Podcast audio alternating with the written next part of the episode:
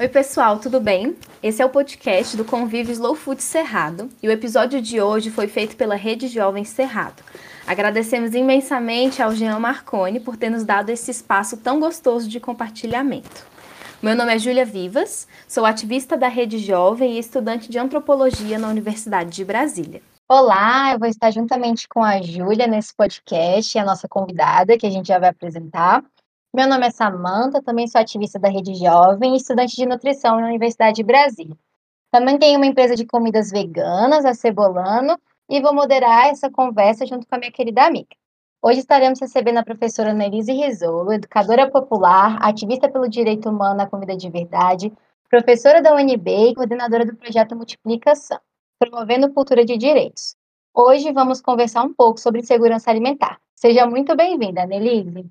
Olá, meninas! É um prazer estar aqui com vocês nesse bate-papo. Slow Food é um movimento importante para falar sobre comida em todos os seus aspectos e, e contradições, nas coisas boas e nas coisas mais delicadas, né? Com públicos de todas as idades em todas as partes do mundo. Então, gratidão pelo convite e bora conversar.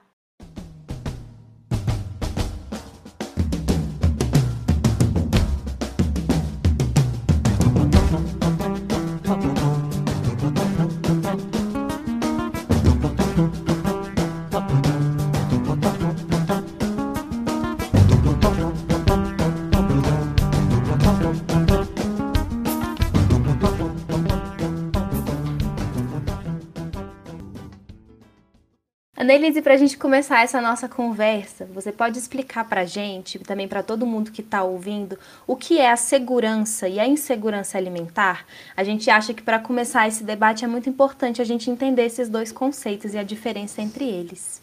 Sim, é verdade. A segurança alimentar nutricional é um conceito importante para se entender, porque ela é fruto de muitas reflexões, mas é, a gente precisa descobrir como ela conversa com as nossas escolhas alimentares cotidianas. Porque o conceito de segurança alimentar nutricional, que a gente costuma chamar de SAM, para abreviar, né? É, nasceu de um debate mais acadêmico. Então, quando a gente fala diretamente sobre ele, existe uma tendência as pessoas acharem ele um pouco complicado, polissêmico. Então, eu já agradeço pergunta, porque é, ela pode colaborar bem para o que a gente vai conversar aqui hoje, né? Em primeiro lugar, eu queria dizer que é, existe uma tendência de que as pessoas entendam que segurança alimentar é sinônimo de segurança alimentar e nutricional, mas não é. E nós, nutricionistas ou ativistas alimentares, temos o cuidado de corrigir, e eu vou explicar por quê. O termo segurança alimentar e nutricional entrou na história da humanidade no contexto da Primeira Guerra Mundial, quando os países centrais perceberam a importância de ter estoque de alimentos para garantir a sua autonomia e poder. Então, assim, o abastecimento passou a ser uma preocupação dos governos, principalmente para prevenir períodos de escassez, desastres, guerras, etc. O enfoque aqui estava é, diretamente ligado aos alimentos e à soberania nacional. Mas ao longo da história, outros atores e outras dimensões foram se envolvendo e se somando a essa construção, o que fez toda a diferença do ponto de vista político. Na década de 90, já se falava muito é, no contexto das barreiras sanitárias. A segurança alimentar passou a ser sinônimo de alimento seguro, ou seja, supervisão e protocolo de vigilância sanitária para garantir a qualidade dos alimentos para comercialização, principalmente aqueles alimentos que eram voltados para exportação, dialogando com as exigências e padrões de segurança internacionais. E aí vejam que até aqui o termo está dialogando muito mais com os interesses dos países centrais, responsáveis pelo projeto de colonização da América Latina, e menos com a saúde e a segurança alimentar e nutricional da população brasileira. É só a partir do contexto epidemiológico e político da fome e a falta de acesso de alimentos aqui na América Latina, já no bojo das ações de combate à fome, onde o Brasil é um protagonista importante né, no, contexto mundial, que esse conceito começa a ser ressignificado. Então, passou a ser chamado segurança alimentar e nutricional, incorporando aqui o nutricional. Isso significa, primeiro, a inclusão do questão do, da questão do acesso, o que revelou as causas estruturais da fome. Mas também uma outra dimensão que é muito importante, que hoje a gente consegue dar mais destaque, é a inserção do humano, a inclusão das pessoas no centro do processo porque passa a assumir a alimentação como uma comida, como algo que se interage com a cultura e que é um direito humano. E aí está em relação com o meio ambiente, tem respeito pelas culturas alimentares, mas também promove saúde e está comprometido com a redução das desigualdades sociais. Isso muda completamente de enfoque quando a gente olha a história original do conceito, né, que começa lá na Primeira Guerra Mundial. Agora, o conceito adotado atualmente, que o Brasil é o, é a, a, o líder, né, que é o, digamos, o protagonista, ele foi construído com a participação popular nas conferências de segurança alimentar e nutricional, com a participação da sociedade, e ele entende que segurança alimentar e nutricional é a realização do direito de todos e todas ao acesso regular e permanente a alimentos de, de qualidade mas também em quantidade suficiente, sem comprometer o acesso a outras necessidades essenciais, tendo como base práticas alimentares promotoras de saúde que respeitem a diversidade cultural e que sejam ambiental, cultural, econômica e socialmente é, sustentáveis. Agora, já a insegurança alimentar nutricional, ela pode ser entendida como o revés desse conceito ou os riscos a que todos e todas estão submetidos quando acontecem violações do direito à alimentação. E aí a gente pode escolher qualquer uma dessas dimensões. Por exemplo, quando existe contaminação de alimentos por produtos tóxicos, como agrotóxicos, aditivos, antibióticos, uma série de produtos aí que não são necessariamente comestíveis. Também quando existe uma oferta e comercialização de alimentos ultraprocessados, ou até, a gente pode dizer que principalmente, né, nesse, nesse momento, a dificuldade de acesso aos alimentos por altos preços. É uma realidade que volta para o cenário brasileiro e é muito chocante, que é a volta da fome, né, que cresce exponencialmente com a chegada da pandemia da Covid-19. Então, todos esses aspectos, eles revelam diferentes níveis de insegurança alimentar e nutricional. Então, no caminho oposto das necessidades humanas e que se curvam à lógica dessa ordem capitalista exploratória, né? Que tem produzido para a gente muitas mazelas sociais, vai limitando as nossas escolhas impõe um padrão alimentar não saudável às sociedades em geral. Mas aí é importante dizer que para algumas sociedades essas imposições são maiores ou menores. Isso depende muito do nível de organização e reação popular, né? Que, que vai se, se organizando, né? Então, essas situações de violação de direitos, e que a gente vai conversar um pouco mais, eu acho, ao longo desse podcast, precisam ser melhor percebidas, mais reconhecidas como é, produtos, né? Como algo que vai se construindo não aleatoriamente para que a gente possa enfrentar elas de um jeito mais é, mais direto, né? Mais comprometido com uma melhoria da sociedade, de certa forma. Annelise, total. E é isso que você falou, eu pensei muito em coisa que o Slow Food também clareou muito na minha cabeça, e eu acho que a nutrição também, mas que eu acho que de maneira geral as pessoas acabam não pensando, que é direito humano à alimentação não é direito a você poder colocar comida na boca, qualquer coisa na boca para não passar fome. Vai para muito além, né? Então, é, esse lado de entender que comer reflete muitas coisas, reflete é, a sociedade que a gente vive, reflete as desigualdades, reflete a nossa cultura, reflete quem nós somos, como nós somos criados. Eu acho que esse entendimento ele gira a chavinha, assim, né? Para qual importância a gente dá para alimentação? Como que a gente vê o alimento? O que é esse alimento? Então, eu acho que muitas vezes a insegurança se dá por um próprio processo de ignorância que não é das pessoas, ele é imposto. Então, às vezes não é contado, não é mostrado, não é ensinado o que de fato estamos comendo, só é colocado ali, né, imposto às pessoas, à população, um determinado tipo de alimentação. E eu acho que com o Slow Food a gente gostaria muito de aumentar esse senso crítico, né, e de tirar ele da elite, de levar para todo mundo, para todo mundo entender ah, isso que eu estou comendo, isso é um alimento, isso tipo tem cultura aqui, tem história aqui. Então, muito, muito legal. Obrigada. Achei muito legal que você falou que tem cultura, né, Samantha? Porque aí pega muito nos meus estudos.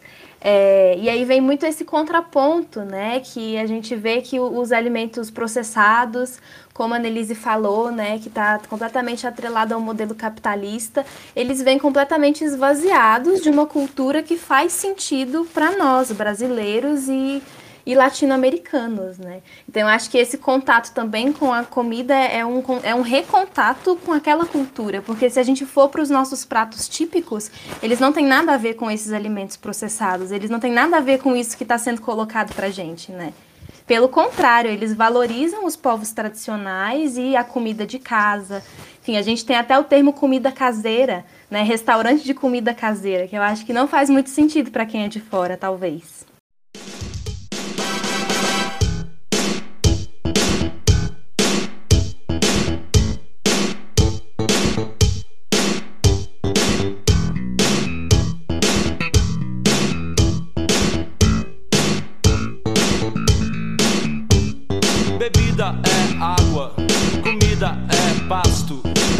Você tem sede de quê? Você tem fome de quê?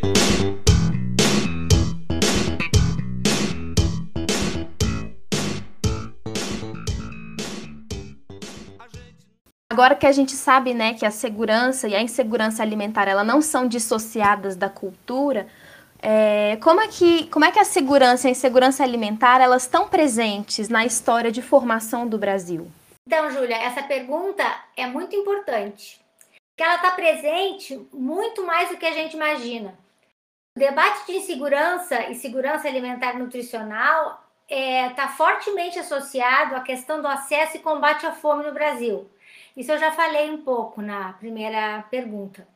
Mas se a gente for um pouco mais criterioso, a insegurança alimentar e nutricional ela está envolvida com a gênese da sociedade brasileira.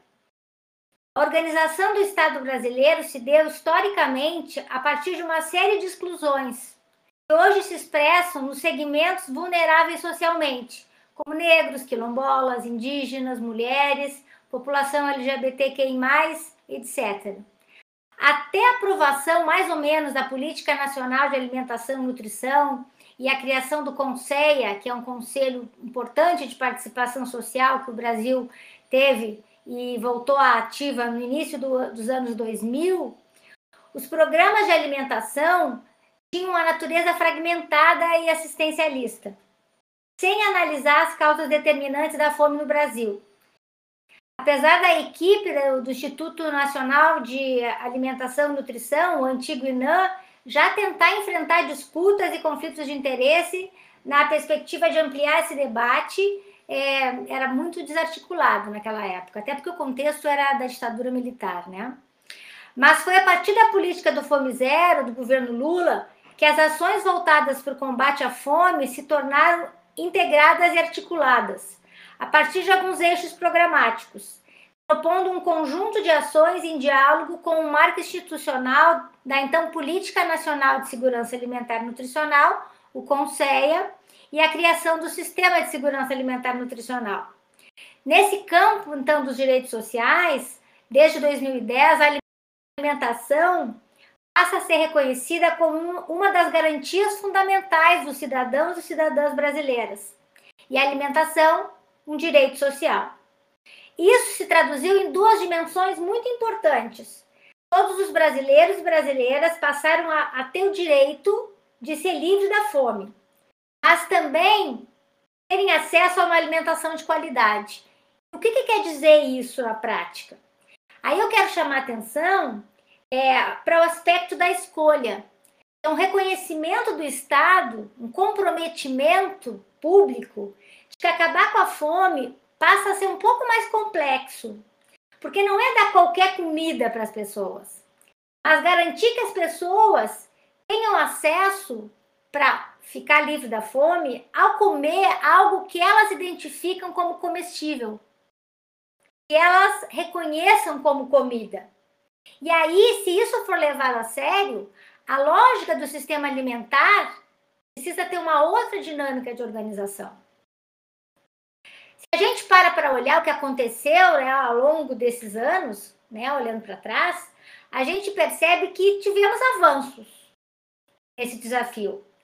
Se chegou a organizar uma série de ações que é, também avançaram, né, avanços avançaram é, no enfoque intersetorial, na perspectiva da promoção da alimentação adequada e saudável, né?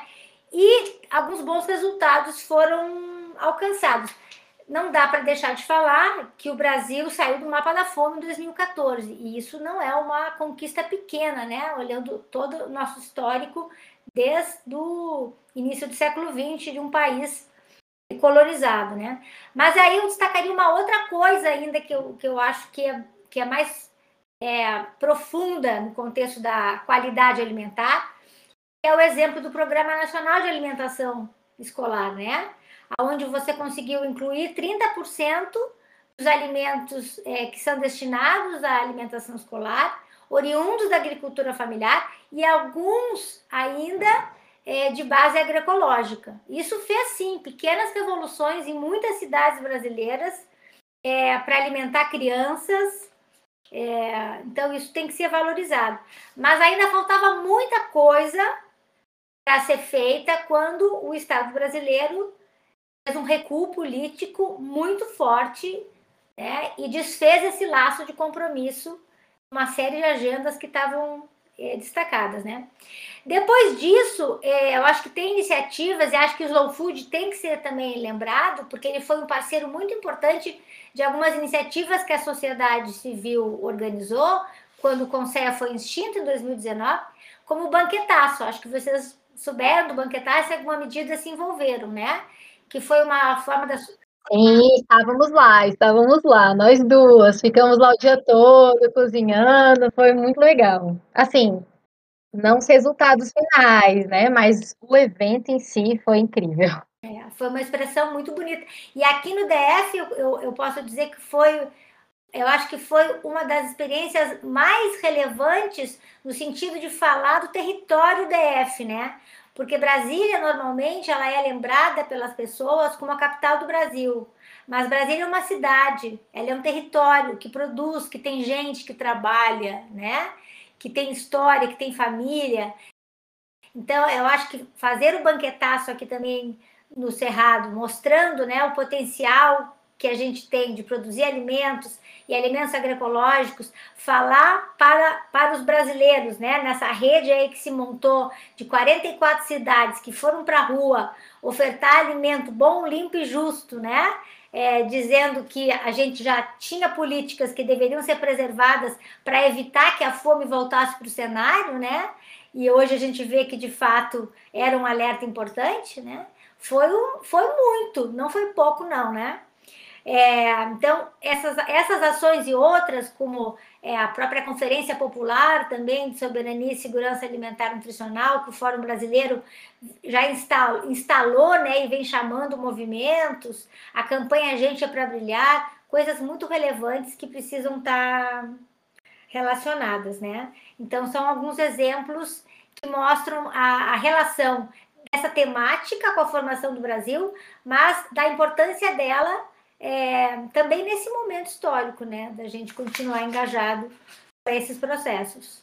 Na hora que você falou de que a segurança alimentar tem a ver com a escolha, eu até arrepiei um pouco, porque isso é muito doido, porque eu sinto que é, pelo menos, eu acredito que nós três, sim, muitas das pessoas que vão escutar esse podcast também, a gente vive numa bolha que a gente esquece que ter essas escolhas é um privilégio. Eu acho que isso é, é um detalhe importante. Tipo, às vezes eu esqueço que até a fruta que eu como ser uma escolha é um grande privilégio que muitas pessoas não têm.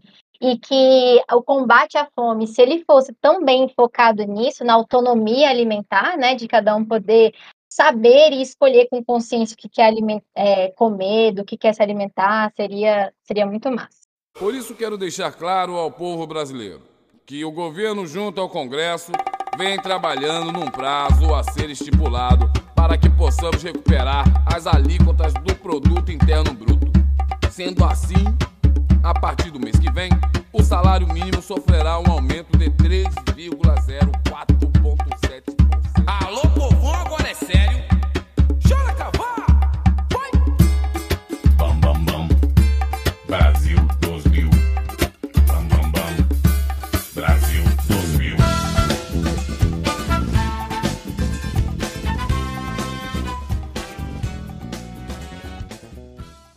E aí, já que você já deu uma introduzida um pouco assim nesse assunto de como foi e como está sendo, a gente pode falar um pouco, né? Não tem como evitar de falar um pouco da pandemia e dos últimos anos, né? Com o atual governo e tudo mais, a gente sabe que os preços de tudo têm aumentado. Então, desde a gasolina, que impacta numa grande rede, e na alimentação, tudo está muito mais caro.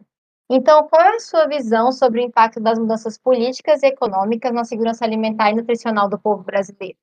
Bom, meninas, eu acho que já deu para perceber que a insegurança alimentar nutricional é um problema político do modelo capitalista excludente em si. É uma forma que esse modelo tende a operar. O modelo capitalista, é, ele precisa de riqueza e pobreza para sobreviver. E a alimentação passou a ser uma mercadoria desse modo de produção. Então, o sistema alimentar que nos alimenta, como ele produz uma mercadoria, ele passou a gerar uma série de problemas para a sociedade. Quando ele produz o alimento mercadoria, que tem o objetivo de lucrar, não de alimentar. Então, o que a gente precisa se convencer, de certa forma, e eu acho que sensibilizar o mundo, eu acho que o Brasil é nosso foco, né? E o Brasil está caminhando para olhar isso e sensibilizar é, a sociedade por uma questão de sobrevivência planetária também, já não é nem mais uma questão de escolha, né? É que se a gente não produzir comida de verdade, a gente vai continuar tendo muitos problemas. Doenças, desemprego, exclusão, pandemia, desequilíbrio ambiental, falta de moradia, pobreza. Aparentemente parece que uma coisa não tem nada a ver com a outra, mas quando a gente vai abrindo as camadas, a gente vai percebendo que está diretamente ligado, né? Acho que esse é um dos grandes aprendizados que a pandemia também nos colocou frente a frente, né? Quando a Covid chegou no Brasil, muito dessas questões já estavam presentes, não, não, não foram novidade, né? Desde o golpe jurídico institucional que a gente teve aqui no Brasil em 2016, essa pauta ligada à soberania e segurança alimentar e nutricional e os direitos afirmativos sociais já, já estavam comprometidas em grande parte pela aprovação da, da, emenda constitucional 95, que a gente acabou chamando a PEC do fim do mundo, né, que congelou os gastos públicos, principalmente em saúde, educação, em toda essa agenda essencial para garantir o bem-estar né, social, o bem viver. Do ponto de vista histórico, se a gente olhar mundialmente, a gente, a gente humanidade já viveu outras ameaças, medos globais, como guerras, epidemias, né? Só que dessa vez, o que passou a estar em jogo é o modo de viver que impacta a sustentabilidade em escala planetária. Então, acho que teve um alerta também muito especial para o jeito com que a gente está sobrevivendo enquanto humanidade que tem uma relação com a pandemia, não, não, não são coisas separadas, né? A alimentação ela está diretamente ligada.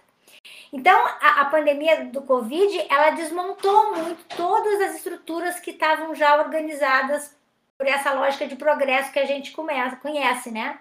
E ela nos colocou frente a frente com o imponderável. Eu costumo dizer que, de repente, como numa ficção científica que a gente já viu muitos filmes, todas as nossas atividades cotidianas precisaram a ser, ser interrompidas e refeitas para a gente sobreviver. Para algumas pessoas, a, essa escolha ficou mais fácil, porque a gente pôde decidir pôde decidir ficar em casa, pôde decidir arrumar o espaço de trabalho. Mas para muitas pessoas, a maioria, eu diria, isso foi um pouco invisível, porque a vida teve que acontecer, né? Então é, é um pouco do que as pessoas falam, às vezes era o medo de passar fome ou o medo do Covid, né? Então foi muito mais duro porque essa decisão não pôde ser tomada, ela teve que ser é, esquecida, né? É, a gente passou de certa forma, mesmo que invisibilizando algumas coisas, tentando se esconder, tentando se isolar, para evitar aglomerações, encontros, contato físico, né?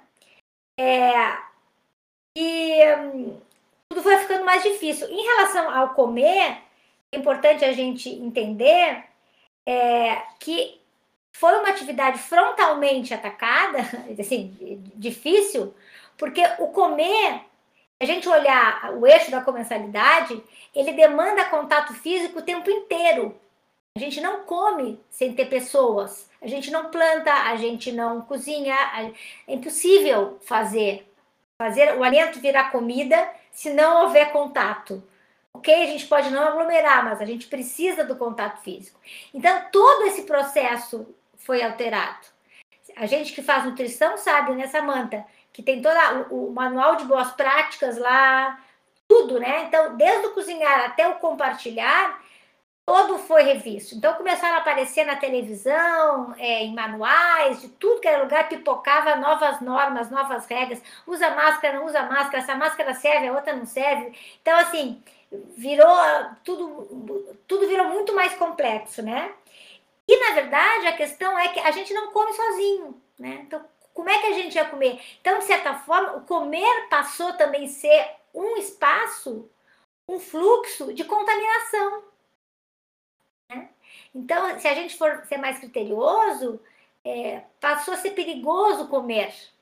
Algumas pessoas passaram a não querer comer na rua de jeito nenhum, e só se sentiram seguras comendo em casa, claro, aquelas que podiam, obviamente, né? e outras não.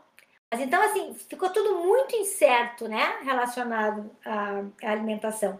E os impactos, obviamente, que foram diferentes em função das condições de vida a Samanta começa a pergunta querendo saber que impacto isso teve relacionado com a estrutura social, né? É, nesse intervalo da pandemia, a gente ficou com muita dificuldade de saber o que estava acontecendo com a sociedade brasileira. Mas algumas pesquisas conseguiram ser feitas e a gente hoje olha para fazer essas análises. Aí eu, eu, vou compartilhar algumas que eu acho que são bacanas para a gente pensar, né? É, teve uma pesquisa bem importante que foi realizada pelo Nupens, que é um, um, grupo de estudo da USP, né? Que foi o Nutrinet. Uma outra pesquisa da Fiocruz, que é a Convide Comportamento, e trouxeram alguns achados importantes. E no final do ano de 2020, é uma pesquisa aí analisando mais os níveis de insegurança alimentar nutricional, que aí já seria um pouco do impacto dessa, dessa desaceleração das políticas relacionadas à segurança alimentar nutricional no estado nutricional da, da população, né? O que, que o Nutrinet falou sobre o que aconteceu com a sociedade brasileira nesse período aí da pandemia? É, que houve um aumento modesto, mas estatisticamente significante, do consumo de marcadores de alimentação saudável na maior parte dos estratos sociodemográficos. Vejam que interessante. Mas, ao mesmo tempo, houve marcadores de consumo de alimentação não saudável e baixa escolaridade nas macro-regiões Norte e Nordeste. Em quais pessoas? Aquelas com menor escolaridade.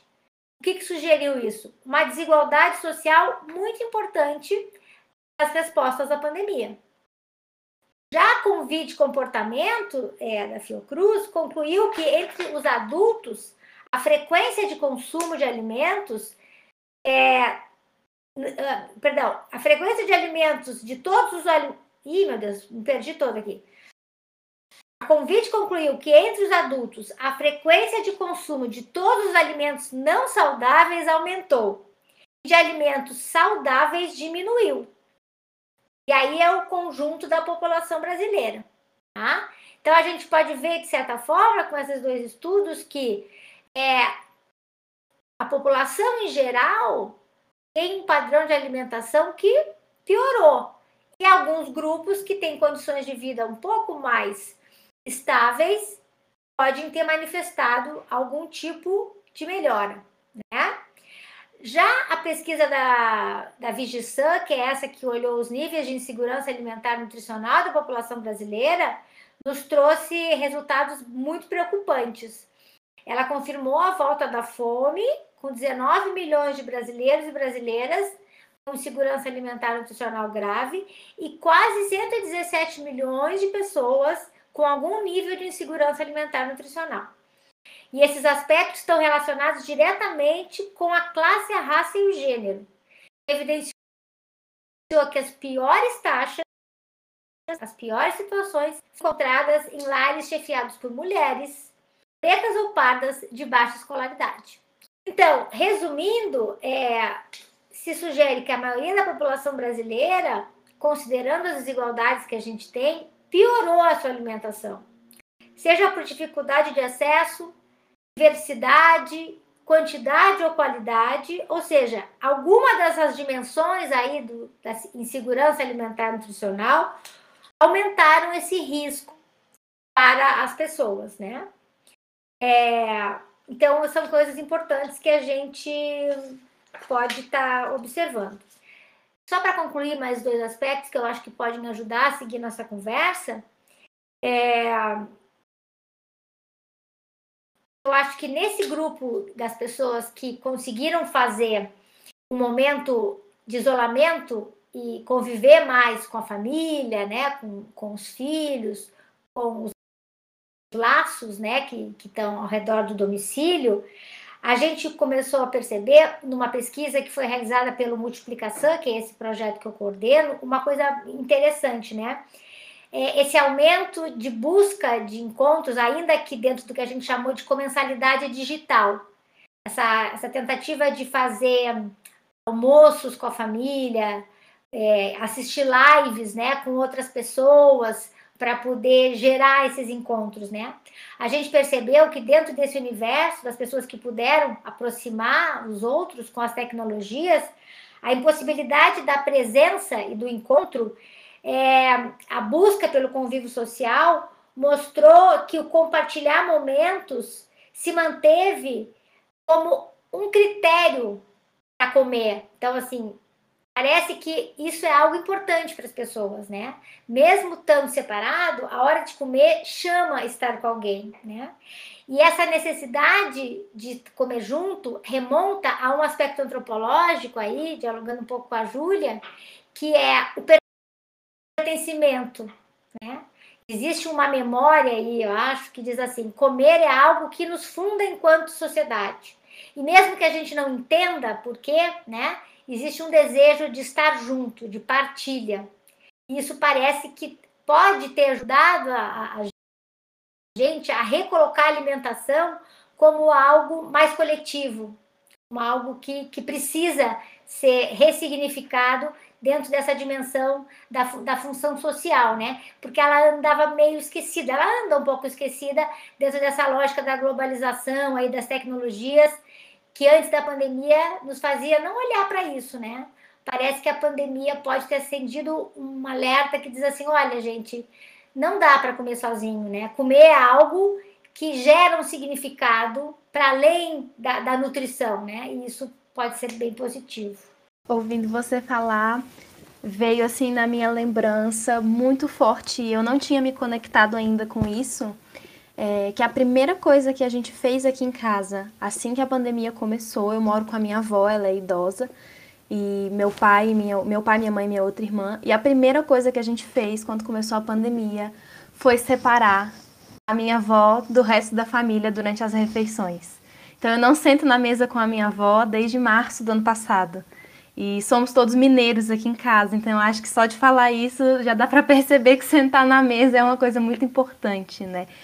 E eu não tinha me tocado, que a primeira coisa que pensamos em fazer foi separar a minha avó da gente nesse momento, né? Ela sentava num canto da mesa e às vezes até em outro ambiente que a gente, né? Porque realmente é um momento que não tem como, a gente vai estar tá junto, vai estar tá sem máscara É, não dá para comer em silêncio, pelo menos eu não sei fazer isso. eu como conversando, é um momento que a gente compartilha mesmo, né? E isso é muito forte. Isso é muito forte tem muito isso de quando a gente tá comendo uma comida que foi feita por alguém que a gente tem um carinho por essa pessoa, essa pessoa tem um carinho por a gente, a gente está dividindo com mais pessoas que têm um sentimento positivo ali, ou até negativo, né? Eu acho que você está comendo na mesa com alguém que você não gosta, o clima ali vai mudar também, mas eu acho que estar em volta à mesa sempre tem esse, esse laço de ou muito afeto, ou então um momento de muita intriga. Eu acho que casos que as famílias são um pouco turbulentas, conflituosas. Normalmente, o momento à mesa é um momento tenso. E normalmente em casas que as pessoas se sentem melhores, mais à vontade umas com as outras, é um momento mais agradável. E tudo isso vai gerando muito essa parte cultural, essa parte de sentimento que eu acho que a comida tem demais. E como a professora disse, de ressignificar. Assim, eu acho que é parar para pensar às vezes mesmo, porque eu acredito que para muitas pessoas ainda nem tem um significado. Tipo, as pessoas ainda não conseguiram construir na mente delas por que, que me alimentar é importante para mim. É tão automático, às vezes é tão é, rotineiro. Você levanta, você pega uma banana, aí quando chega em casa sua mãe já fez um bife com arroz, e você só vai comendo o que te é oferecido, que falta esse significar, e para muitas pessoas ressignificar todo esse caminho de da onde veio, para onde vai, o que eu sinto por onde veio, o que eu sinto por como eu faço, o que eu sinto quando eu como e o que sentiram quando trouxeram isso para mim. Então, é, tem tantas ressignificações para fazer que fica até meio confuso, né? Então, é, deixa, deixa eu só fazer um outro comentário bem importante que vocês falaram. É, essa, esse olhar aí para como a gente se junta, quando a gente se separa, é, às vezes é bom, às vezes não é bom, né? É muito importante da gente valorizar, porque isso é a essência da comensalidade. Né? Existe uma certa romantização sobre comensalidade quando a gente entende que ela é aquele momento que representa a imagem do comercial, do comercial de margarina, sabe? Aquele que você vê a família toda bonitinha de manhã, com suco de laranja, e o cachorro na frente da casa, e o pai regando o jardim, sabe? Isso é, na verdade, por mais é, estético que pareça, tem um efeito muito perverso é, no nosso reconhecimento é, territorial do que é mensalidade para nós, né? Porque o Brasil é um país muito diverso, com uma cultura alimentar muito potente e muito misturada, né? Então, é, o que nos funda enquanto nação é a diferença. E para eu reconhecer isso como algo legítimo, eu tenho que ter espaço para olhar para a diferença. E existe uma tendência a gente querer sempre reproduzir algo que é identificado como o melhor, o correto, o bonito, né? Então, quando a gente discute isso aqui dentro do curso de nutrição, nas disciplinas que eu dou, tem sempre uma tendência a gente querer classificar a comensalidade como um conceito categórico, como ela existe ou não existe. Isso não é verdade. A gente tem comensalidade sempre quando a gente come no sofá, quando a gente está comendo sozinho no quarto. Comensalidade é esse rito, é, são esses movimentos que, dialogando com a realidade e o contexto histórico político que você vive, fazem com que você tenha uma interação com o alimento é, e, e, coma e prepare o alimento. Às vezes você vai estar sozinho, às vezes você vai estar com a família, às vezes você vai estar em pé, às vezes sentado, às vezes caminhando. Isso é, cada povo tem a sua história, tem as suas condições, né? E tem que olhar para isso. Se a gente parte do pressuposto que ela, só existe uma comercialidade que é bonita e é padrão, a gente vai tender a apagar a nossa história, né? E o Brasil tem uma história muito rica e potente para olhar se não considerar que existe um padrão eurocêntrico que precisa ser um pouco esquecido, né?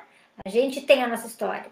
Então, é, eu acho importante valorizar isso, porque só na fala de vocês a gente já viu são, são parâmetros diferentes. É, a, a, a Júlia é, é Minas, a, a, a Samanta tem uma outra configuração, né? A gente tem raízes afrodescendentes indígenas que em determinadas regiões nem sentam à mesa. E a gente tem como ideal de refeição feliz sentar à mesa. Será que sempre a gente vai precisar sentar à mesa? Será que a gente, como nutricionista, tem que orientar sempre todo mundo sentar à mesa para ser feliz? E quando a gente não senta à mesa e não é feliz, será que a gente não está também tentando forçar um padrão que oprime um pouco as pessoas, sabe?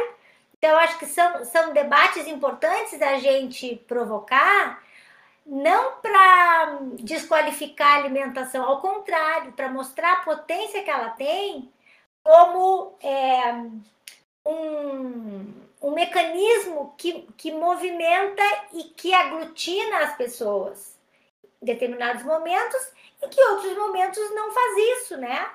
A, a alimentação ela, ela, é polissêmica, ela, ela vai ter, ela oscila, né? Ela não é algo que você consegue equilibrar o tempo inteiro como se fosse uma balança, né?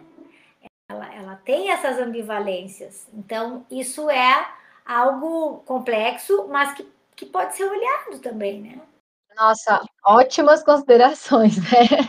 É, muitos desdobramentos para isso mesmo. E se a gente considerar tudo isso que a gente já falou, toda essa ligação, esses conceitos que a gente já delimitou, é, e pensando um pouco nessa questão do direito humano à alimentação adequada e saudável, você acha que a gente pode dizer que vivemos em uma época de desrespeito a esse nosso direito?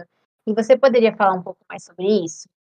Então, Samanta, eu acho que sim, certamente. É, a gente está vivendo uma crise ética e relacionada a, a muitos direitos, direitos humanos principalmente, e não só no Brasil, acho que no mundo todo.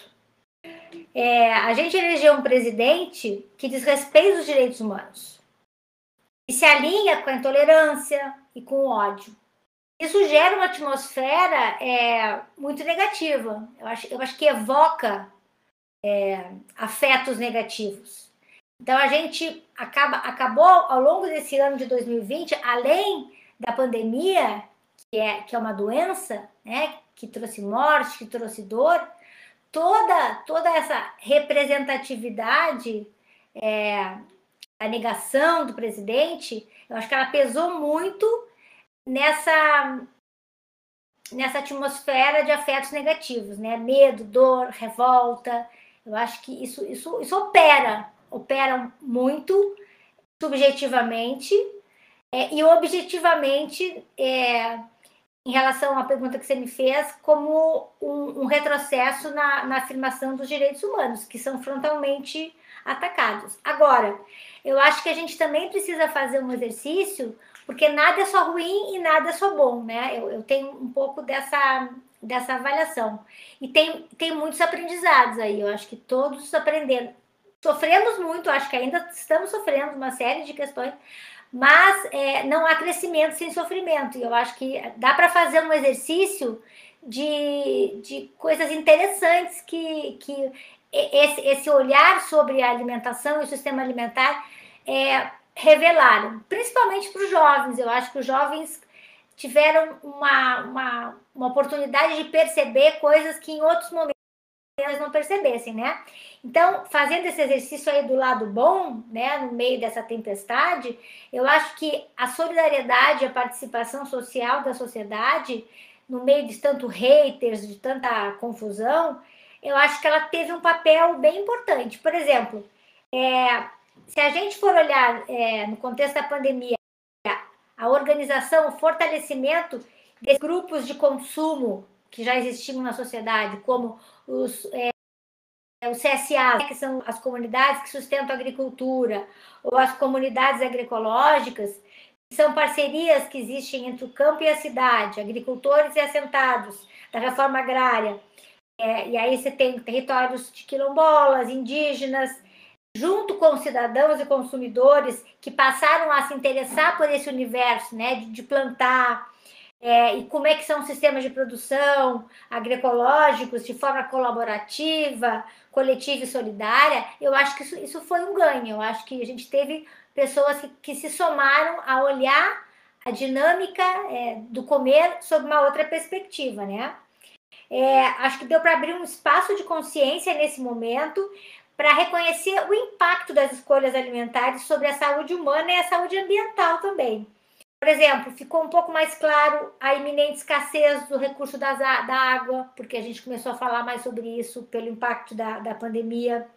O desmatamento das florestas, a gente teve muitos fenômenos também relacionados a isso, que também ocorreram no Brasil.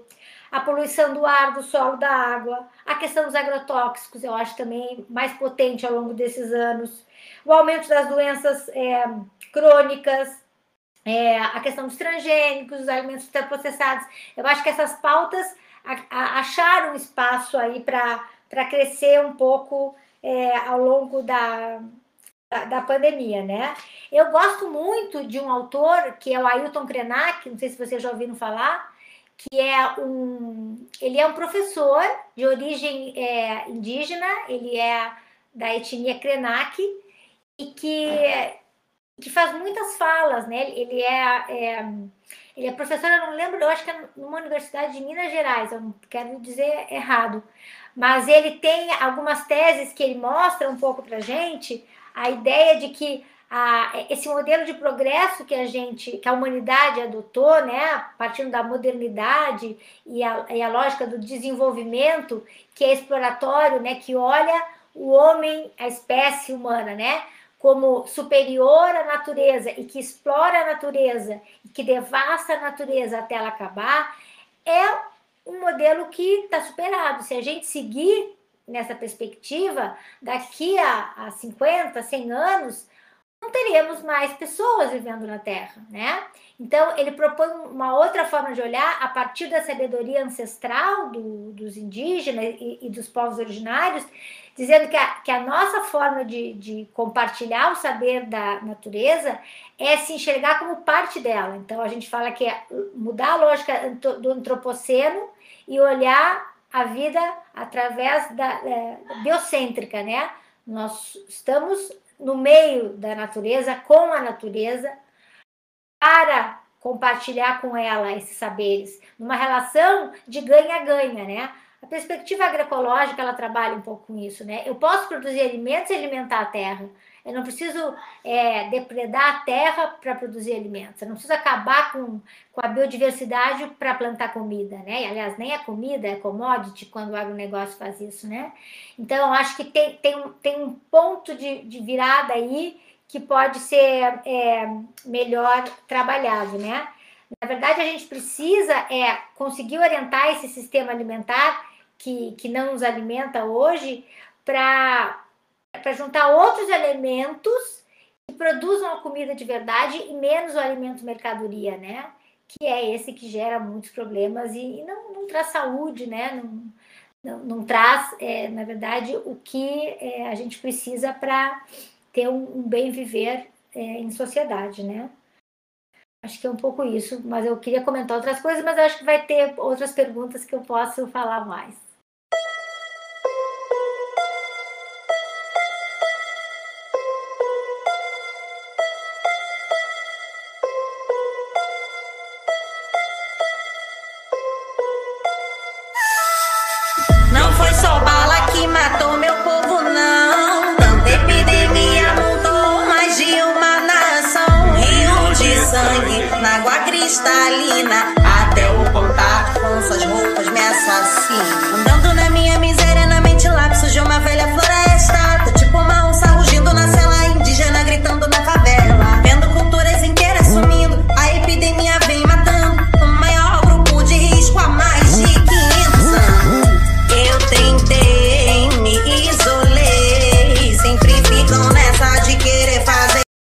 Essa desconexão, né, com a natureza, né? O antropoceno ele ele retira o ser humano da natureza e, e, retira de uma forma muito bem bem marcada e muito bem colocada, né? O ser humano é retirado como superior, não como um ser ausente, um ser que não faz parte, né? Ele é, ele é retirado porque só quando a gente se retira dessa conexão com a natureza, a gente não faz contato com ela como um ser vivo, como um ente, né?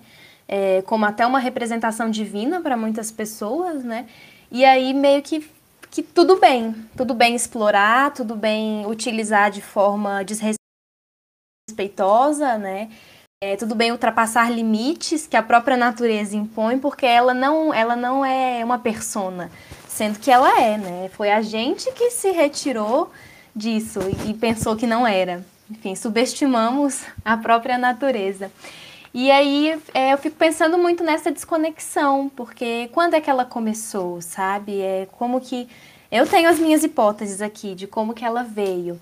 E eu fico pensando muito se, se essa desconexão ela veio da complexidade das grandes cidades, se a gente é, foi colocado nessa, nessa desconexão porque os circuitos de produção ficaram mais longos né, do alimento, e aí veio também o hipermercado. E muito aquilo que começaram a apresentar para a gente tantas possibilidades né, de alimentos, sendo que, na verdade, nada daquilo que está sendo apresentado, por exemplo, nas prateleiras, pode ser considerado de fato um alimento, né? Que você até falou, que são commodities, né? Quando o agronegócio está envolvido. Enfim, e aí eu queria saber se você acha que essa desconexão ela vem disso também, se é dessa relação que, a gente tem com o alimento, é, a partir do momento que a gente desenvolve uma relação muito mais com a cidade e urbana. E, e se isso está na gente também, eu fico pensando que às vezes é, a gente está colocado nessa relação de uma forma muito imposta, né? é muito imposto. É difícil sair dessa relação da cidade. A gente acha que a gente tem que transformar ela ao invés de sair. Enfim, queria ouvir de você também. É, é. é na verdade, tem, tem, dá, dá pra, é, antes de talvez começar a falar propriamente dessa coisa do modelo urbano que a gente tem hoje, existe uma coisa no Brasil, né, que é assim, é, o Brasil não teve um modelo é, de ocupação pensado, né, Júlia, assim, é, a lógica de, é, de organização do Brasil foi exploratória, ponto. Né? Então, as pessoas nunca foram o centro, o, cuidado, né? É, não sei a elite que sempre se blindou para poder, é, como se diz, saquear o melhor, né? E a revelia da, do povo brasileiro, né? Mas isso é uma, é uma expressão um pouco do que você está falando. O, o, conflito que a gente vive hoje no Brasil social, ele é eminentemente fruto desse processo é, desordenado, né? Se a gente vai estudar a história do Brasil, lá no início, é, muito se origina a partir daí dessa transição, né? Campo-cidade, né? Por que, que a reforma agrária é algo tão caro né, no Brasil? Por que, que, por que, que o MST né, sofre uma campanha e um preconceito tão grande no Brasil? Né? Por que, que existe todo um cuidado da bancada ruralista é, e dos chefões do agronegócio de transformar os campesinos em pessoas ruins, quando na verdade são uma das pessoas mais importantes do país, é o segmento que nos mantém vivo, né? eles têm muito poder, na verdade. Você já parou para pensar que uma pessoa que é capaz de sobreviver sozinha, ela é muito poderosa? Imagina o poder de transformação que tem alguém que se apropria de um pedaço de terra e produz a vida. Ele é livre. Né? Então, isso, isso dá muito medo. Né? Então, é, é, esse é o núcleo do conflito é, social mais importante do Brasil, porque nunca se parou para olhar isso, né? E essa ocupação é desordenada, porque é, todas as vezes que se tentou enfrentar essa, essa discussão, sempre tem um golpe, sempre tem alguém politicamente que vai lá, retira o povo da reflexão e se apropria novamente para que a elite se mantenha no poder e a gente é, e, e, o povo continua sendo alienado, explorado, enfim, né? Tem processos aí políticos que são mais, mais é, complexos. Mas o que eu quero te dizer é que é, tem muita relação, estou é, falando disso também para te mostrar que, ainda que às vezes pareça que é, falar de comida e alimento ultraprocessado não tenha nada a ver com a fome, na verdade eles estão colados, eles são manifestações de um mesmo problema, né? Só que eles estão é, em lugares diferentes, ou às vezes nem tão diferentes, né? Porque existe uma ideia no senso comum de que quando a gente fala de comida, a gente não está falando de fome, e a gente está falando de fome hoje no Brasil. Hoje as pessoas, por exemplo, que representam muitas vezes a fome, são obesas. Elas não estão bem alimentadas porque elas são obesas, né? Na verdade, a obesidade é uma manifestação biológica da insegurança alimentar e nutricional grave, porque a qualidade do alimento que é ofertado é, é péssima. Ele é barato, é um alimento lixo, é uma mercadoria qualquer. 1,99, comida 1,99. E as pessoas comem e adoecem, né? Então, é importante, acho que, desmistificar um pouco essa imagem também, que só tem fome aquele desnutrido que está ali. Não, é muito mais complexo, né? Então, é, acho que é bom aproveitar essa oportunidade que você falou para falar sobre isso. Porque quando a gente olha essa lógica aí, né, da estrutura urbana, dos circuitos longos de produção, é, das monoculturas, do agronegócio como sendo motor aí de, dessa lógica é, que impede que a gente consiga falar de comida de verdade, a gente tem que entender que as grandes corporações se aproveitam muito dessas lacunas que a gente tem da relação com o alimento para sensibilizar e apelar comercialmente para os consumidores. É, se você for olhar, existe um blog muito legal chamado O Joio e o Trigo, que eu sempre recomendo que que se acompanham, porque eles fazem um debate muito sobre os conflitos de interesses que, que acontecem dentro da dinâmica do sistema alimentar. Essas corporações, que hoje são mega, não são mais empresas pequenas, são oligopólios principalmente, né? Elas criam verdadeiras grifes histórias em cima desse resgate, da importância de você fazer a conexão. É, da sua relação com o alimento. Então, esse esvaziamento aí que a gente estava comentando, que é importante, né, de, de, ter a cultura que a gente fez lá no início da conversa, a indústria já percebeu que ele é importante. Já sacou que a sociedade se sente esvaziada desse encontro, é, de olhar da onde vem a comida. Então, ela capturou isso, né, e cria esses cenários, né?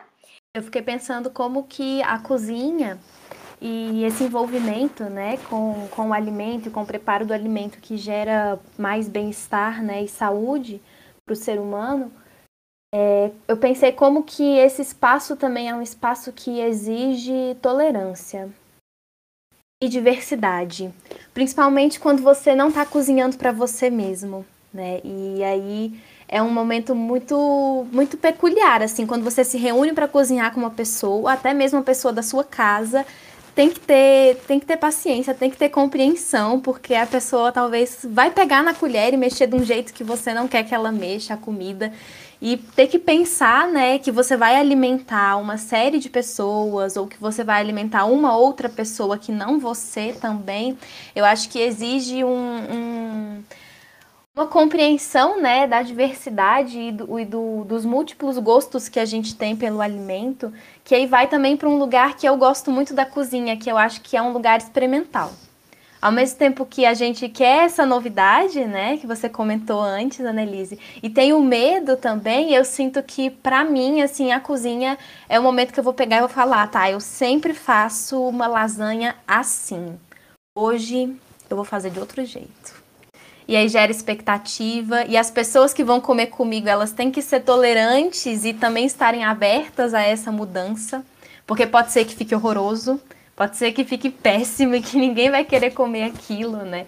Mas eu sinto que é um, é um lugar, quando você entra em contato de fato com o alimento, é, é um lugar de muita criatividade de muita liberdade. Dali pode ser criado um, um, muito, né? E eu acho que é esse, esse impulso de liberdade e de criação que vem dentro da, desse, dessa relação com a comida e vem na cozinha, nem que você esteja ali sentado só vendo outra pessoa cozinhar, porque você não gosta de cozinhar, né? É, dali vem uma conexão tão forte que eu acho que eu ouso dizer que é um suspiro ou um instante de liberdade que a gente tem, igual, por exemplo, a pessoa do campo tem, quando ela consegue viver é, se mantendo com o que ela produz. Eu acho que quando a gente se conecta com o alimento e a gente cozinha ele, a gente sabe de onde ele veio, é um momento que talvez eu, pessoalmente, respire bem fundo e penso, eu posso viver fora disso, eu tenho autonomia.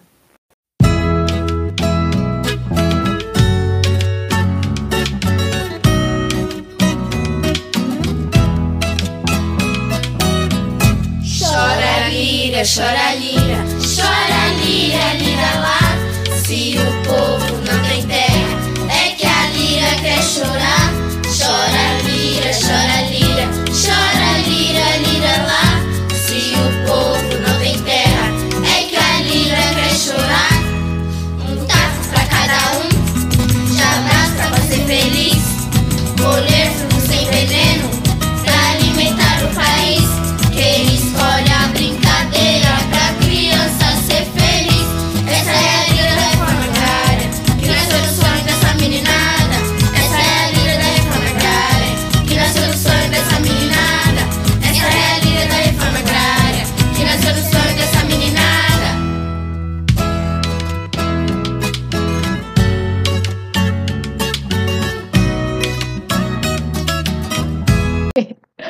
A gente já pode entrar numa pergunta que estava bastante na nossa, na nossa cabeça, mas eu acredito que tenha sido quase 100% respondida, mas se você quiser acrescentar alguma coisa, né, Elise? Que é se você acha que uma maneira de repensar essa nossa desconexão com a comida de verdade seria conhecer melhor aquilo que consumimos, né? Parece óbvio, mas talvez não seja. E aqui a gente está pensando na procedência, na preservação ambiental, no impacto cultural, em tudo que a gente já comentou, né? É, assim, eu acho que a gente passou por várias questões, mas eh, dá para dar um destaque assim mais direto nessa, nessa questão, né? É, eu tenho certeza que sim. É, eu acho que a gente precisa olhar mais detalhadamente para isso, né? Para se conectar com, com a alimentação. É, antropologicamente falando, se a gente para para ver o papel da alimentação, eu, eu sempre que eu, eu vou escrever sobre isso, eu fico muito chocada como a gente dá pouca importância para isso, né? Mas acho que a Samanta se descobriu isso foi no final do curso de nutrição. Não sei se a Júlia discute sobre isso no curso de antropologia, talvez mais do que a Samanta. Mas o papel do fogo né, na constituição da, da, da, civilização, digamos assim, ele é muito essencial.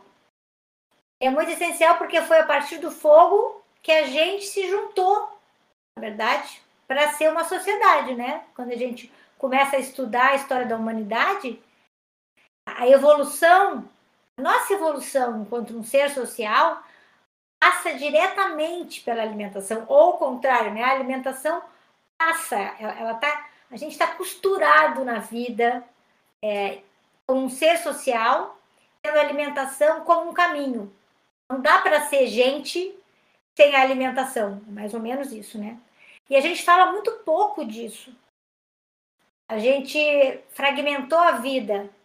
Eu falo gente, né? Estou colocando aí mais o projeto da modernidade, né? De um jeito muito errado, muito ruim. E as coisas que dão sentido para nossa existência, a gente se surpreende quando diz, nossa, mas mesmo, por que, que eu não, não, não parei, não olhei para ver isso, né? Então, acho que esse exercício que a gente está fazendo aqui, é muito importante para recolocar algumas coisas no centro, né? Então, eu queria resgatar essa, essa revelação, né? É, o fogo, ele tem um papel essencial na história da civilização, porque começou a se comunicar. A necessidade da comunicação se deu também a partir daí. Porque tinha que cozinhar os alimentos, a gente precisava ordenar minimamente aquele ritual, né? aquele evento, e começar a fazer os procedimentos. De lá para cá, a gente tem muita história. E, e cada cultura de, de um jeito diferente, né? Mas essa necessidade de compartilhar, de ser coletivo e antes de mais nada, de pertencer, ela está presente em todas as culturas. não tem nenhuma cultura primitiva, ocidental, qualquer lugar do planeta. Ela é inerente à condição humana. Todo mundo tem que pertencer. Né? A gente já sabe, eu acho que isso a, a, publicidade e propaganda explora bem também, né? É, o que a comida pode provocar na gente em termos de emoções e sensações, principalmente porque as mulheres têm uma relação hormonal muito forte quando é, menstruam, né? Então, acho que para mulheres isso é muito mais fácil ainda, né? Mas eu, eu, eu creio que todo esse investimento da globalização é, na, nas tecnologias, facilidades a gente fazer escolhas individuais, eu acho que vai afastando, foi afastando né, a, os grupos sociais da importância de estar com pessoas nesse momento da, da alimentação. Né? É, e aí a importância dos rituais e desses encontros, eles, eles, têm, eles têm um impacto terapêutico também em nós.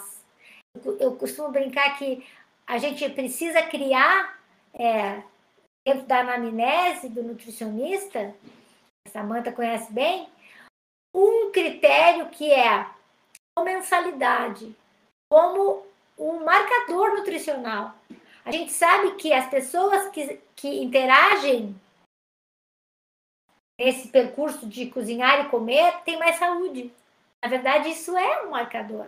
Não é biológico, mas é. Você estar em conexão com isso a terra, com a compra, com a escolha, com o preparo.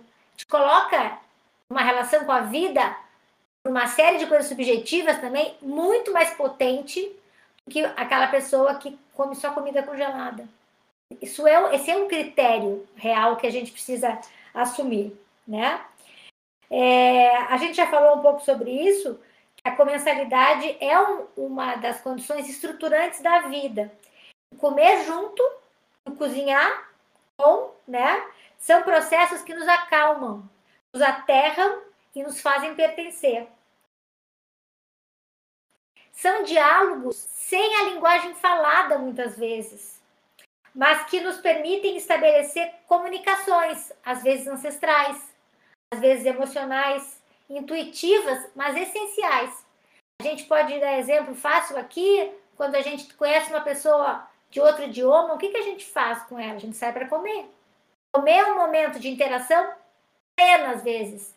A gente não fala, mas a gente está se comunicando com ela. Né? Então, é uma linguagem muito potente. Né? É, o contato com os alimentos é uma parte desse processo. Então, a pergunta que, que a, vocês me fazem é um pouco nesse sentido. A gente precisa olhar para a origem. Porque ainda que eu não encontre exatamente o alimento da onde ele veio, caminhar para procurar isso é algo que me move para me conectar com, com a minha essência enquanto ser humano. E é subjetivo, mas também é objetivo, né? Porque me traz resultados é, para a saúde do planeta, para a saúde física, para a saúde mental, para muita coisa, né? É, eu também acho que quando a gente é, consegue visualizar a potência da comensalidade, a gente desperta nas relações econômicas né, e políticas é, um outro olhar para o papel dos circuitos curtos e longos de produção. Porque aí você vai é, acessar outros atores, né? Se eu quero produzir a comida de verdade, eu vou, vou precisar mais do circuito curto do que o circuito longo, né? Então, é olhar de baixo para cima. Eu acho que é uma discussão muito pertinente para se pensar políticas públicas e modelos né, agroecológicos e que envolvam as pessoas relacionadas a isso, né? É... Eu acho que é um, é um pouco isso. Eu tenho mais algumas coisas, mas eu queria também escutar vocês.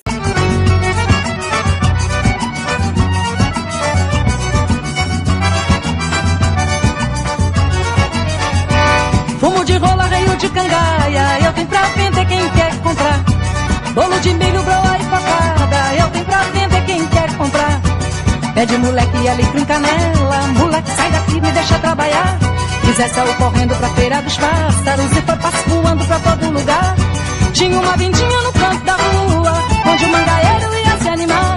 Tomar uma bicada com lambu assado e olhar pra Maria do Joá. Tinha uma vindinha no canto da rua, onde o Eu queria trazer aqui para nossa conversa os três princípios do slow food, que é o bom, o justo e o limpo. E eu acho que depois dessa conversa eu, eu ampliei um pouco mais dentro de mim o conceito do bom. Porque antes o bom eu pensava gostoso, né? É, tem que ser gostoso e tem mesmo que ser gostoso, mas não só a comida gostosa. Tem que ser um bom momento, tem que ser uma boa comida. E aí agora eu também coloco dentro de mim que esse bom para ele estar dentro do slow food, ele tem que ser um bom consciente, né? A gente também tem que lembrar que o, o, nosso prazer com o alimento é instantâneo e que talvez a gente deve sim pensar se a gente não está colocando o nosso prazer instantâneo com a alimentação acima, por exemplo, de outras existências e de bem-estar de, de outros seres que convivem com a gente. Então, eu não tinha pensado ainda nesse bom, porque bom por si só talvez não seja tão bom assim. Então, é, eu, eu, Júlia, né, tô ampliando o conceito. Acho que cada um pode, pode ficar onde deseja. É só jogando essa instigação aí do bom também, que é um bom permanente, é um bom duradouro. Chega de coisa efêmera, sabe? A gente já tem coisas que chegam e vão depressa demais. E acho que fa faz parte também do slow a gente ter coisas mais mais duradouras, mais lentas, né? Então que esse bom ele fique com a gente antes do preparo, durante o preparo, né? Que seja um bom lá na alma. E o justo, que aí eu fico lembrando de quando você falou do alimento 1,99, né?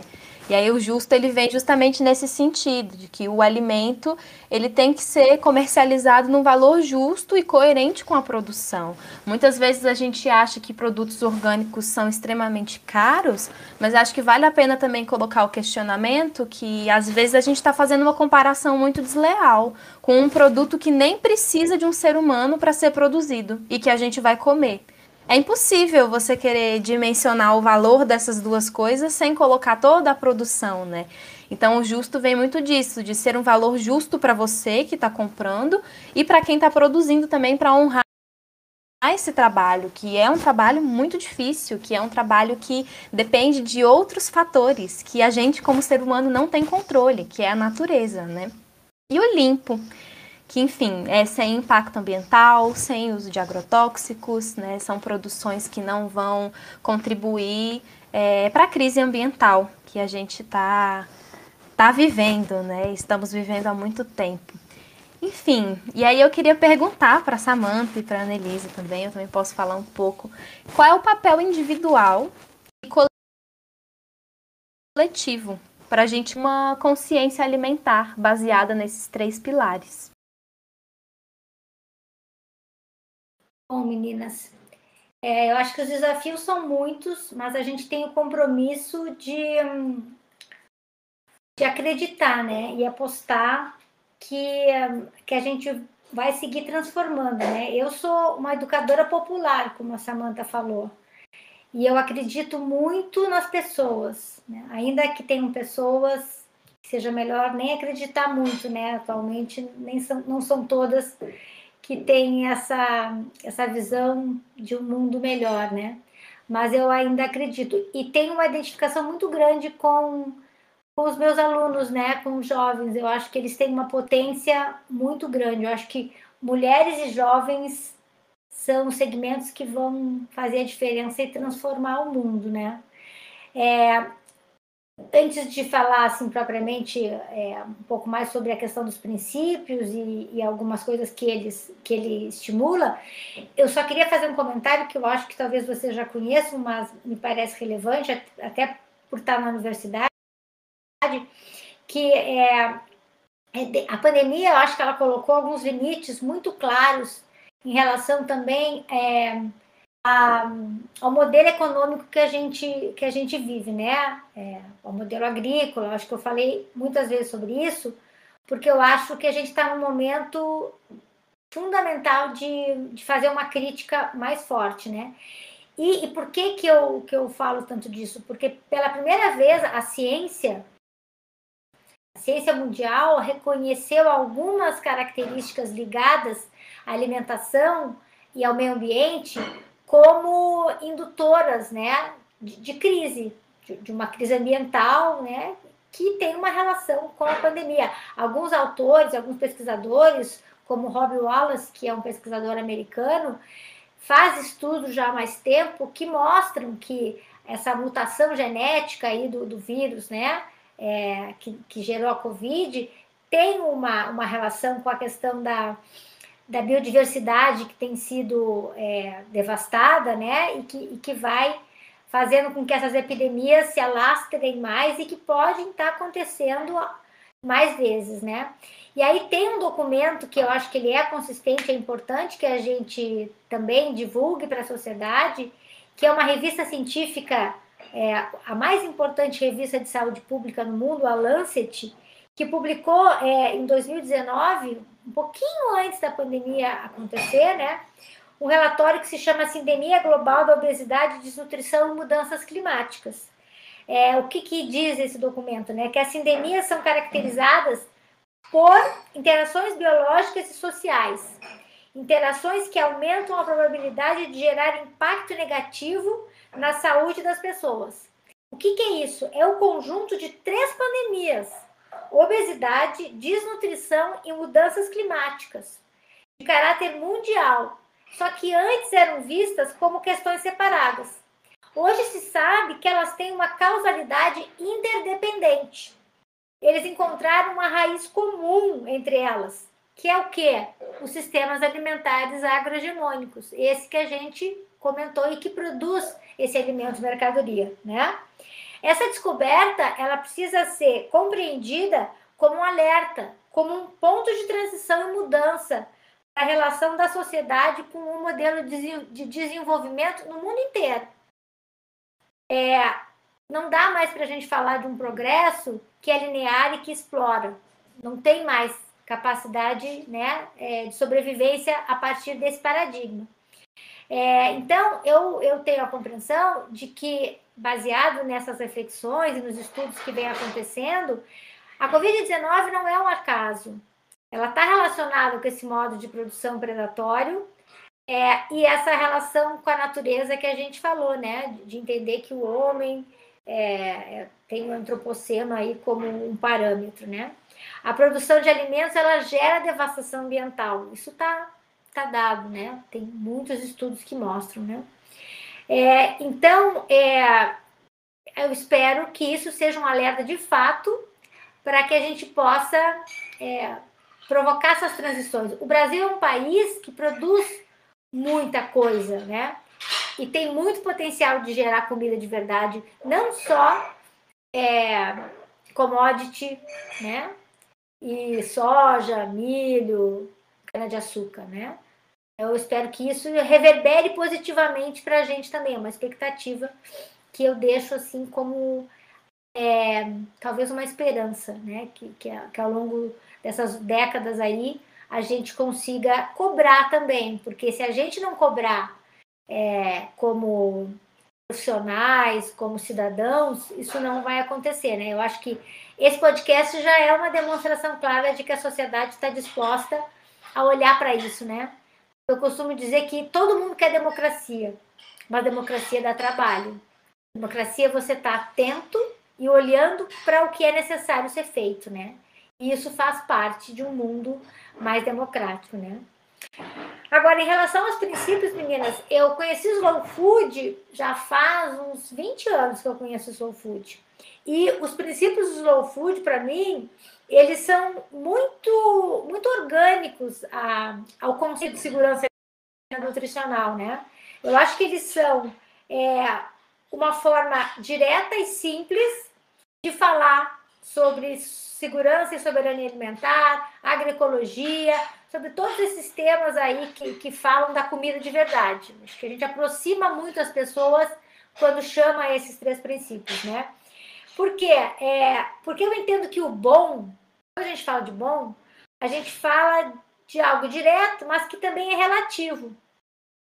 É algo que faz bem para a saúde, para a vida, para o planeta. Mas o que faz bem para mim, aí a gente tem uma percepção da importância de reconhecer a diferença que é um elemento central nas culturas alimentares, para as escolhas alimentares. A dimensão da justiça também é essencial, principalmente num país desigual como o Brasil, né? Porque a comida que me alimenta só vai ser boa e justa é, e saudável se ela não gerar mais desigualdade ou iniquidade social. Se ela gerar trabalho escravo, exploração, eu não posso comer tranquila. Ela não é uma comida boa, né? É, se ela explora ou viola direitos humanos para que eu possa ter um direito alcançado, também não é bom. Porque é, violar outros direitos faz com que um direito humano não seja alcançado, porque eles são indivisíveis. Eu não posso ter que escolher entre morar e comer, ir para a escola comer, trabalhar ou comer. Os direitos humanos têm que ser alcançados na sua plenitude, né? Então, não dá para barganhar isso, né? E por fim, se ela é limpa, é, ela nos garante dignidade a todos nós humanos. Temos direito a ter acesso à comida não contaminada, de nenhuma forma. Então, desde impurezas que estão no lixo, porque não é de comer lixo, até veneno, que sistematicamente a gente vê, né, nas comidas aí com altas doses de veneno. Então, ninguém tem que comer veneno. E o Estado brasileiro tem responsabilidades nessas três dimensões. Então, a gente tem que estar alerta enquanto sociedade para cobrar isso. Porque se a gente não cobrar, isso não vai acontecer, né? Então, acho que nessa perspectiva, a gente tem que estar sempre alerta, porque comer é um ato político. E a comida de verdade, ela, ela merece, né? Porque a gente sabe muito bem o prazer que é poder desfrutar é, de, de, desses rituais todos, né? Mas ele só vai ser bom, limpo e justo, eu acho, na sua integridade, quando ele puder ser para todos, né? Enquanto a gente se sentir, como a, a Samanta falou, privilegiada, é, eu acho que a gente não consegue estar é, tá integralmente feliz, né? A felicidade só é boa quando ela é coletiva. Então a gente tem que seguir aí nessa nesse ativismo de tornar isso mais democrático e menos desigual. Reforma agrária é uma luta de todos e aqui de novo viemos reafirmar uma aliança entre o campo e a cidade, pois a verdade amanhã triunfará. Não adianta inventar outros caminhos, porque jamais vão conseguir nos convencer. Capitalismo nunca foi de quem trabalha, nossos direitos só a luta faz valer. Capitalismo nunca foi de quem trabalha, nossos direitos só a luta faz valer. Capitalismo nunca foi de quem trabalha, nossos direitos só a luta faz valer.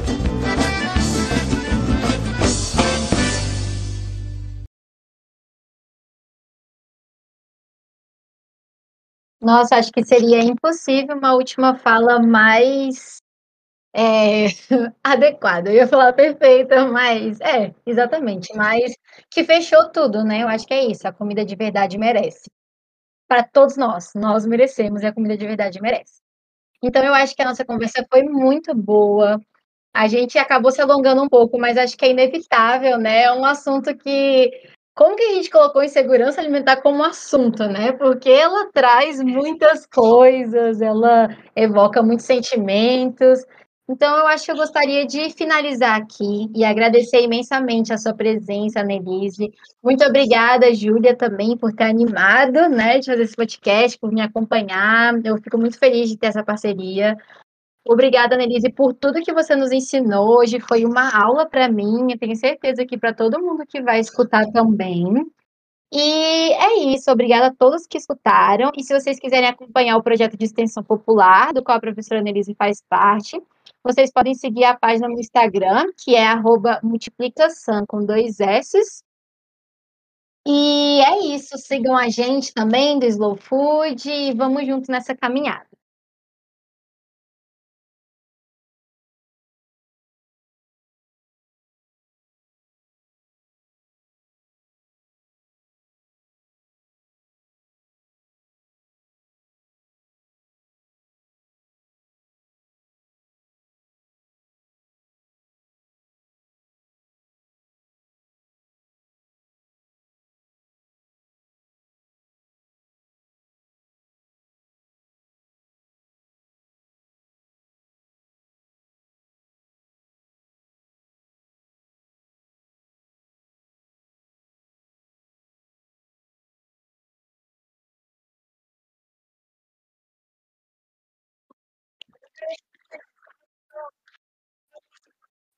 Um beijo, até a próxima.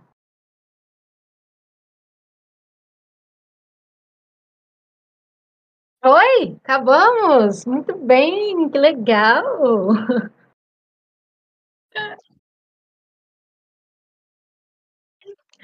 Parte um, dois e três. Ah, gente, vamos fazer um encontro rapidinho. Isso, o Instagram da, da Rede Jovem do Slow Food é Esfim Cerrado, com Y. E também tem o Instagram da comunidade Slow Food Cerrado. É Slow Food Cerrado, vocês encontram facinho. De qualquer forma, todas as referências utilizadas para construir esse podcast estão na descrição dele, que a gente vai colocar com muito carinho para vocês terem muita coisa para olhar, ler, se debruçar e compartilhar por aí. Agradecer a presença da professora Nelise agradecer a Samantha, e foi quem me apresentou o Slow Food um tempo atrás. E eu sou muito, muito feliz com esse, com esse encontro com o movimento. Muito obrigada. Um beijo, meninas. Gratidão. Foi uma delícia estar com vocês.